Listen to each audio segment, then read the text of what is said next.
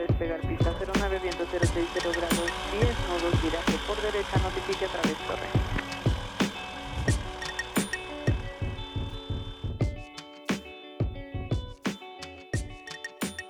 Hola, bienvenidos a un nuevo episodio del Latin Pilot Podcast, el podcast donde aprendemos de aviación y nos divertimos al mismo tiempo platicando con todos ustedes. El día de hoy tenemos un tema muy especial que va de acorde a lo que hemos vivido, hemos estado viviendo en los últimos años, que es una disminución en las lluvias, ¿no? Y pues vamos a hablar de eso, pero antes de pasar a la parte de las lluvias, vamos a saludar a nuestra tripulación de cada semana. Por lo tanto, saludo primero a Nicolás. Hola Nico, ¿cómo te va con las lluvias? Pues aquí esperando a que no llueva en este momento eh, para poder hacer la grabación, pero todo bien, Lalo. Muy bien, Nico, ya ves, tapate bien de la lluvia. ¿Y tú, Jaime, qué tal? Yo muy bien, ya protegido con mi gorra y todo, pero ya ven. Sí, eso ve. Va a jugar tenis. claro, sí, eso era. No era que no me peiné, Para que pero... no te vayas. Exacto, no, no, no. mejor así con gorra. Pues sí, así es. Ahorita, pues ya estamos entrando, ¿no? A la temporada de lluvias. Ya, al menos acá en Querétaro, donde estamos, pues sí, ya van tres días, ¿no? Que ha estado lloviendo. Bien. De forma intensa. Sí, al menos tres. Sí. Ajá, pero digo, a, pesar de estas tres lluvias, pues sí es un hecho de que tenemos estamos viendo una sequía, ¿no? En, toda la, en todo el territorio nacional. Y bueno, pues esto a su vez ha traído ciertas complicaciones, ¿no? Sí. ¿A qué complicaciones? Pues principalmente todos necesitamos del agua, pero una de las industrias que más necesitan de las lluvias es la agricultura.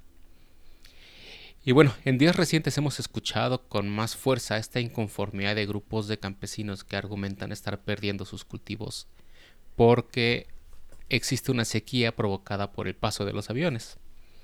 En específicamente, como popularmente se les dice, eh, estas avionetas, ¿no? Que son pues aviones pequeños, monomotores, como los aviones de escuela, por ejemplo. Que han estado, que sobrevuelan normalmente. Y pues bueno, en palabras de los campesinos, incluso hace unos días, hace un par de semanas, bloquearon la caseta de palmillas de aquí de la autopista México-Querétaro debido al argumento de que una empresa que tiene un campo de paneles solares, que ya me puse a ver ahí en Google Maps, si está en Hidalgo. Ahí ¿Lo encontraste? Hidalgo esquinita con, con Querétaro, sí ahí está. Que pues esta compañía utiliza aviones para ahuyentar la lluvia, ahuyentar las nubes y que pues todo el tiempo estén recibiendo sol, ¿no? Para producir la energía eléctrica. Ese es el argumento de los campesinos. Ajá, el, el que estaban argumentando en la caseta, sí. No sé si antes ya habían escuchado ustedes de, este tema. Sí, yo había escuchado un poco el tema cuando salió el NOTAM, eh, que pues mm. no podías volar, pero sí, y también por algún video de, de que subió un canal que sigo en YouTube de Avionazo, también es, mm. crea contenido de aviación en México, para que lo chequen también si quieren.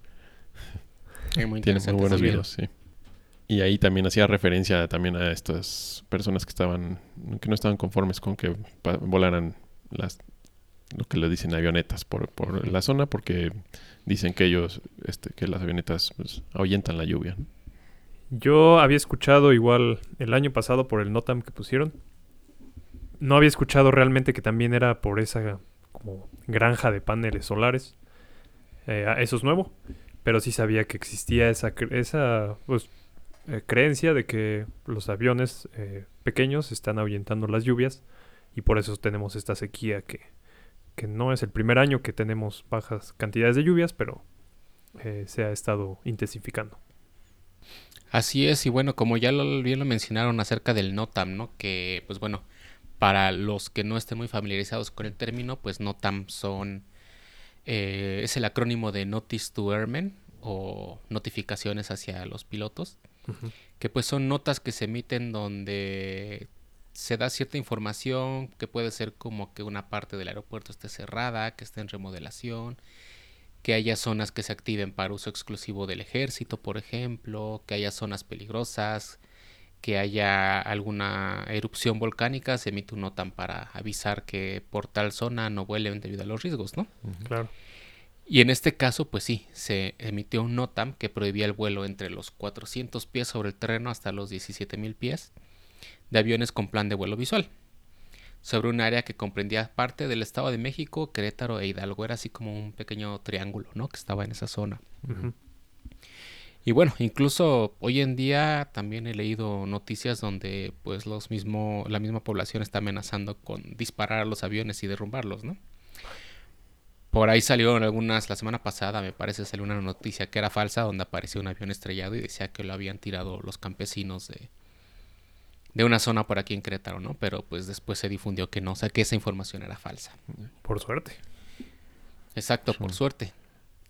Y bueno, y siendo que esa información era falsa, pues también nosotros lo que queremos ahorita con este episodio, pues es platicar un poco de esto, ¿no? Y saber hasta dónde es cierto esto de que los aviones pueden dispersar la lluvia, pueden evitar que llueva, ¿no? Digo, han existido varios experimentos y pruebas que han buscado evitar la formación de granizo, por ejemplo, que como tal, pues lo que se busca es que el, el granizo no se forme para que no dañen algunas cosas, ¿no? Por ejemplo, ¿qué se les ocurre que el granizo puede dañar? Pues estábamos hablando de los agrícolas, entonces pues a, a veces los agrícolas, este, pues todos sus cultivos se puede- pueden ver dañados por la, por el granizo. Frutas, verduras, plantas. Exacto, Y del artículo que no leí, los coches. exacto, ¿no? Los coches es, es la, la razón por la que Volkswagen en Puebla, ¿no? Tiene instalados, me parece que son tres cañones de estos cañones sonoros para evitar la formación de granizo y que pues no, no se dañen los coches que están ahí estacionados, ¿no? Que son coches nuevos. Que no queden como pelota de, de De golf, golf. con ese acabado. Oye, pero son... Y sí, bueno, son- bueno, no sé me- si me estoy adelantando, pero sí hay bases científicas para decir que sí reduce al menos la, la formación de granizo. pues fíjate que no como tal. O sea, se han hecho muchas pruebas y de hecho es algo viejo, o sea, pareciera como que es algo... Novedoso. Dices, hay un, un cañón sónico, pues es de ahorita, ¿no? De- Ah, sí. Así, tipo, tipo Avengers o algo. Pero lo cierto es que se inventaron desde 1800 y funcionaban a base de quemando gasolina y haciendo pequeñas explosiones con un cono hacia arriba que pues únicamente hacía que el sonido fuera más fuerte, ¿no? Y este lo Decían hizo un, un cuate de, de Australia, ¿no? Me parece. De Italia, ¿no? Creo, bueno. Era italiano, uno italiano era. También en. Australia hubo otro. También, ah, es que hubo leí uno de Australia que pues lo hizo él para proteger sus cultivos de, de vid.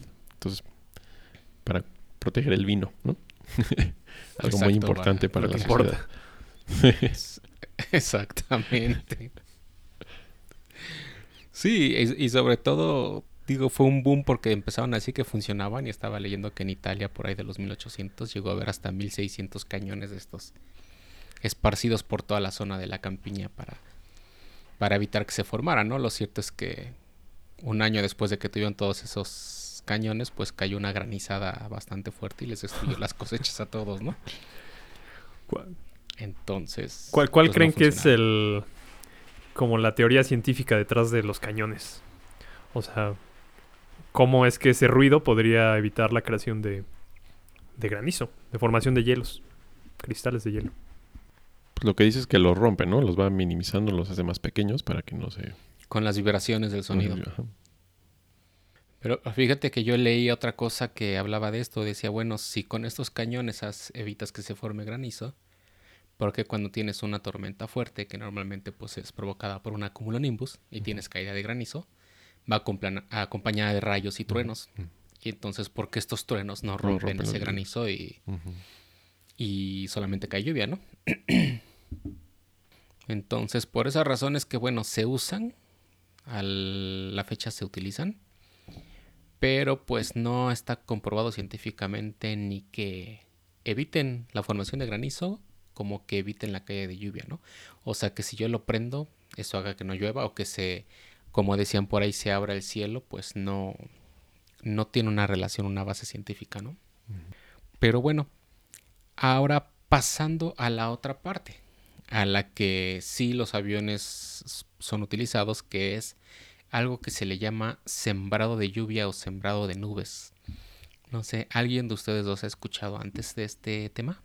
Sí, yo escuché un poco, vi que, pues que ya como conocemos en, en las uniones en, en eh, Emiratos Árabes Unidos, perdón, UAE, ahí pues es un desierto, ¿no? Entonces como tienen un problema grande de agua, entonces pues cómo le hacen para para ese problema para sustentarse el agua eh, con el agua y pues vi que usaban este esta- este método de, de sembrar nubes, que pues, ahí literalmente lo que es era un video corto que vi en ese momento que, que explicaban de su departamento de meteorología que simplemente aventaban algunos químicos en las nubes y estos químicos lo que hacían no era era más bien como incrementar la capacidad de, de absorber humedad de la nube y esto hacía que las que las mismas gotas este, fueran creciendo para que se precipitaran.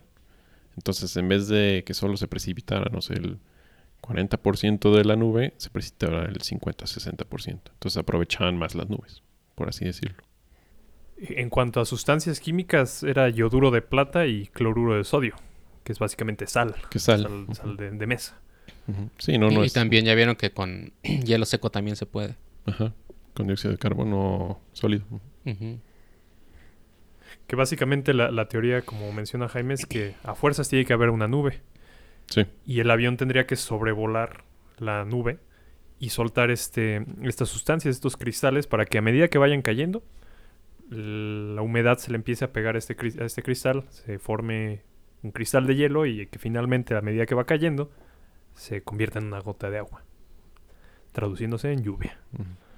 Y que no solo lo hacen desde aviones, ¿no? Que también existen torres que echan la sustancia al aire y también se puede lograr el mismo efecto. Sí, exactamente. O sea, eh, eh, como bien tal lo dicen, el objetivo pues es que las nubes descarguen su agua, ¿no? Y sí, eh, o sea, al final de cuentas se logra disipar la nube, sí, pero porque ya todo lo que era la nube, todo lo que era el vapor, pues se convirtió en agua y cayó hacia la superficie, ¿no? Sí. Y ahí sí se dispersa la nube. Exactamente. Sí, ahí lo que podría decir es que a las personas que le tocaría después la lluvia, pues sí le estás quitando un poco. Eso sí. Lo que sí, ta- también vi ahí por si están ustedes interesados, es que hay una empresa en Inglaterra que te ofrece el servicio para asegurarte que el día de tu boda o de tu al- algún evento importante que tengas, que vayas a hacer una fiesta, que ese día no llueva. Ah, caray. Caray. Digo, cu- cuesta, estaba viendo que el paquete cuesta 150 mil libras. Nada más. Y, ajá, y tienes que avisarle con anticipación porque desde seis semanas antes empiezan a... Precisamente hacen todo esto del sembrado de lluvia. ¿Y qué es lo que hacen? Empiezan a, a sembrar la lluvia, a sembrar las nubes, para que todas las nubes descarguen su agua día tras día. Y así ese día pues ya no haya agua en las nubes y tengas tu día soleado. Que ya ven que en Inglaterra eso pues hay muchos días de nubosidad. Sí, ¿no? bueno, ah, ya Entonces, sí vale la pena. si quieres sol, pues ya contratas y digo, no es que eviten que llueva, sino más bien hacen que las nubes descarguen todo lo que tengan que descargar desde antes para que ese día no caiga agua. Así que ya saben si están interesados en hacer un evento ahora que con sana distancia, claro, y que no llueva, pues pueden contratar este sistema, ¿no? Oye, y, y de casuali- casualidad leíste si había comentarios de que, oye, sí me funcionó, oye, no, llovió el día de mi boda. Pues dice que sí funciona tanto así que te garantizan que de verdad no llueve ese día. Órale. Sí, o sea, está muy estudiado y todo. ¿Te regresan el dinero si llueve? ok. Exactamente. Te, tiene esa garantía. Y también estuve viendo que últimamente, o sea, ah, o sea, mencionábamos que se usaba el cloruro de plata y todo esto, pero últim- que últimamente se usa más la sal, ¿no? Porque luego Sí, tenían porque es tóxico. ajá, problemas con el cloruro de plata, que la plata, que descargaran mucha plata y se que y se quedara en la tierra y eso eh, hiciera daño a la tierra, ¿no? Sí, exacto. Y digo, hasta ahorita, hasta el momento, pues hemos hablado de lo que es el sembrado de la lluvia, ¿no? Y los cañones sónicos, pero bueno, para que pase esto, para que ocurra lo que hemos ya comentado, pues es necesario arrojar estas sustancias, ¿no? En las nubes. Pero, ¿qué pasa? ¿Qué efecto tiene el que pase un avión que no arroja estas sustancias? Por las nubes. ¿Realmente provoca que la lluvia se aleje, que no vaya a caer? No, de hecho hasta se has- ha habido casos, bueno, se ha visto que hasta ayudan a que se generen nubes, ¿no? Cuando pasa el aire por a través de las alas, que se reenergiza, que se, que se vuelve un poco turbulento, que cambia la, un poco la presión en esas, las temperaturas en esas zonas, que puede ayudar a la creación de nubes. De hecho, estaba, estaba leyendo que en Inglaterra también estaban haciendo un estudio para ver si las vibraciones del motor, de los motores de los aviones, en especial los de los aviones de pistón, si esas vibraciones causaban que se provocara lluvia. O sea, el efecto contrario, ¿no? Ah. No es tanto que provoquen que no caiga lluvia, sino más bien esas vibraciones hacían, causan algo en las nubes que hace que se condense el agua y caiga en forma de lluvia, ¿no? ¿Y ya hay conclusión sobre ese estudio? No, estaban todavía, va avanzado, pero todavía no lo terminan. como Oh.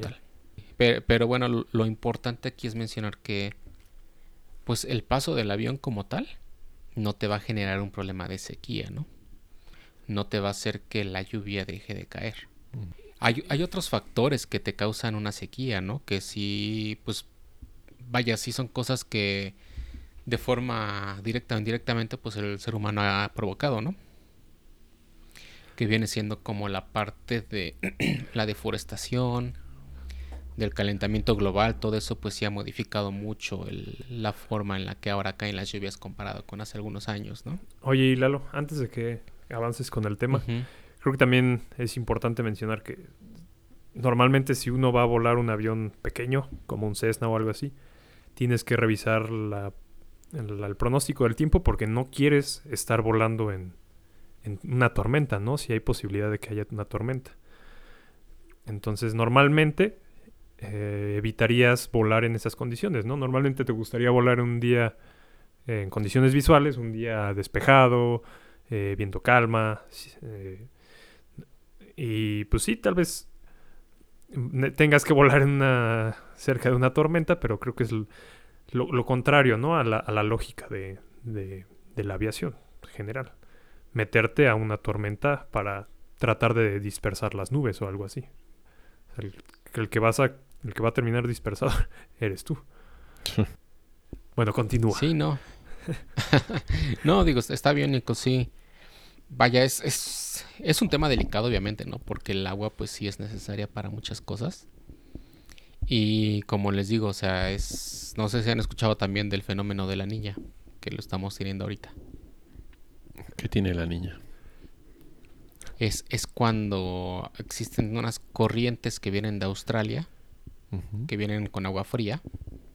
Bueno, más bien el agua cálida de aquí de que tenemos en la zona del trópico, bueno, del Ecuador, se va hacia Australia y entonces nos quedamos con corrientes marítimas secas, bueno, Frías. frías, que no, al ser el mar más frío, pues no te fomenta mucho que haya la creación de humedad y que haya la creación de nubes.